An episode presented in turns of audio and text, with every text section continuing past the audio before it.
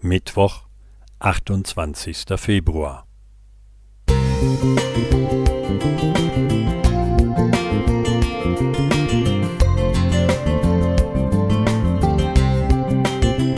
Ein kleiner Lichtblick für den Tag.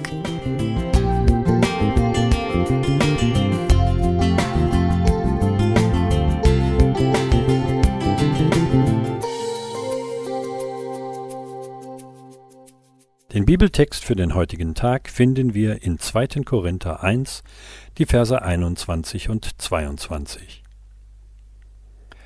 Gott ist's aber, der uns festmacht und samt euch in Christus und uns gesalbt hat und versiegelt und in unsere Herzen als Unterpfand den Geist gegeben hat.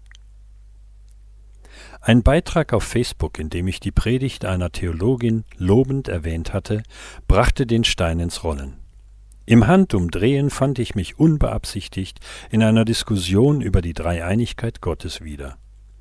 Ein guter Bekannter versuchte mir klarzumachen, dass die Trinität nicht biblisch sein könne, da sie katholischen Ursprungs sei. Schon bald verlegte ich unseren Austausch auf die Ebene persönlicher Nachrichten. Trotz seines guten Umgangsstils griff mich unsere Korrespondenz allmählich an, steigerte meinen Blutdruck.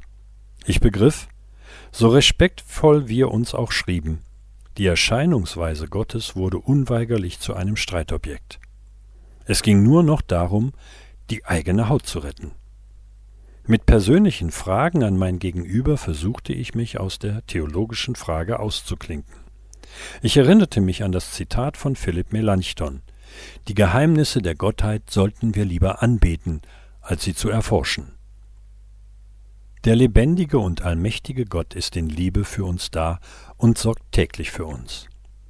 Und wie oft diskutieren wir über ihn, statt ihn in unser Gespräch einzuladen. Auch in seinem zweiten Brief an die Korinther bezeugt Paulus den dreieinigen Gott. Er wirkt durch Christus mit dem Ziel, unseren Glauben belastbarer und tiefer zu machen. Und der Heilige Geist kann dies bezeugen und bestätigen von unserer Taufe an. Wir können allerdings nur das von Gott sagen, was von ihm offenbart ist. Dabei spricht der eine viel von Gott, dem Vater, weil ihm die väterliche Geborgenheit sehr viel bedeutet. Ein anderer erwähnt immer Christus, der uns Menschen absolut verstehen kann. Manche Christen betonen den Heiligen Geist sehr stark, denn er bezeugt den Vater und zeugte Jesus. Der Heilige Geist ist der Initiator und Manager der Weltmission, aber auch ein äußerst einfühlsamer Herzensbekehrer. Mir wurde klar, ich kann Gott mit meinem begrenzten Verstand nicht definieren, höchstens beschreiben. Vor allem aber kann und sollte ich ihn anbeten.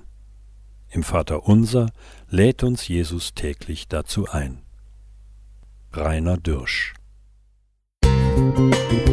Musik